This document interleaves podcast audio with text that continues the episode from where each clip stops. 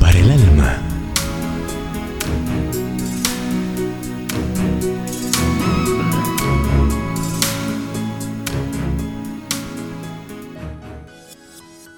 Un gesto de gratitud. Y la paz de Dios gobierna en vuestros corazones, a la cual asimismo sois llamados en un cuerpo, y sed agradecidos. Colosenses 3:15. El escritor A. J. Cronin nos cuenta esta experiencia. Tenía una cita importante y decidí abordar un taxi para dirigirme al centro de la ciudad. Por la expresión del chofer y por su manera brusca de conducir, comprendí que estaba disgustado. Le pregunté qué le ocurría y él, gruñendo, me dijo, esta mañana uno de mis pasajeros dejó olvidada una cartera con 300 dólares. Después de buscarlo por más de una hora, al fin lo encontré en su hotel. Recibió la cartera sin decir palabra y me miró como si yo hubiera querido quedarme con ella y no le dio una gratificación? Le pregunté. Ni un solo centavo. Y yo gasté tiempo y gasolina. Pero no era dinero lo que quería. Continuó estallando enseguida. Si tan solo me hubiera dicho algo. El hecho de que su acción honrada fuera ignorada le envenenó el día a este conductor.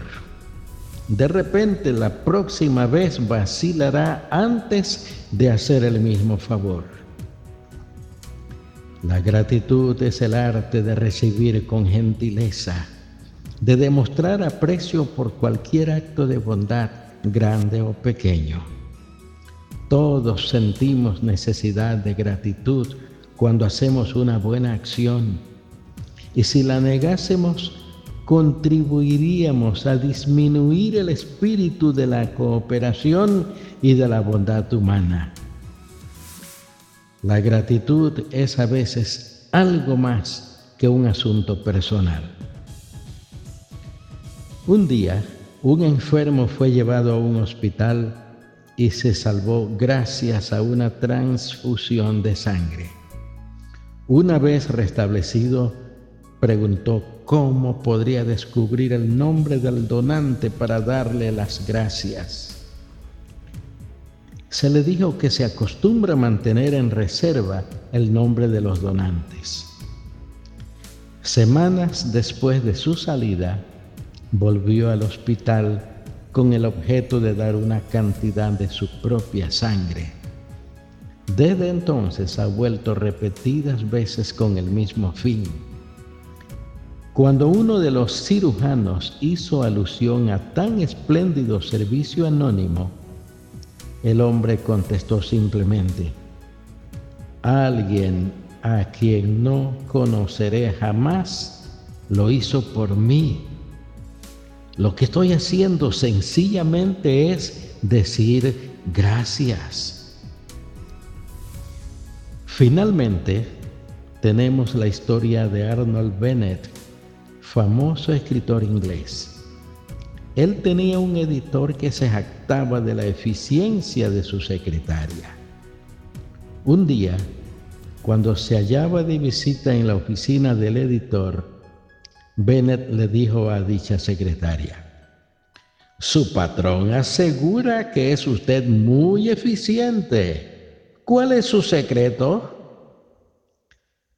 Entonces ella confesó, no es mi secreto, es el de Él. Cada vez que yo le presto un servicio, por pequeño que éste sea, Él me lo agradece. Debido a esto, me esmero mucho en mi trabajo. Esta última historia demuestra que ser gratos con los demás también es un camino hacia la excelencia, ya que uno se siente motivado cuando alguien nos sonríe con un gracias. En este gesto tan simple, pero a la vez tan maravilloso, se funda gran parte de la alegría de la vida y la superación personal. Agradezcamos entonces a la vida porque ella nos regaló el milagro de poder decir gracias. Oremos.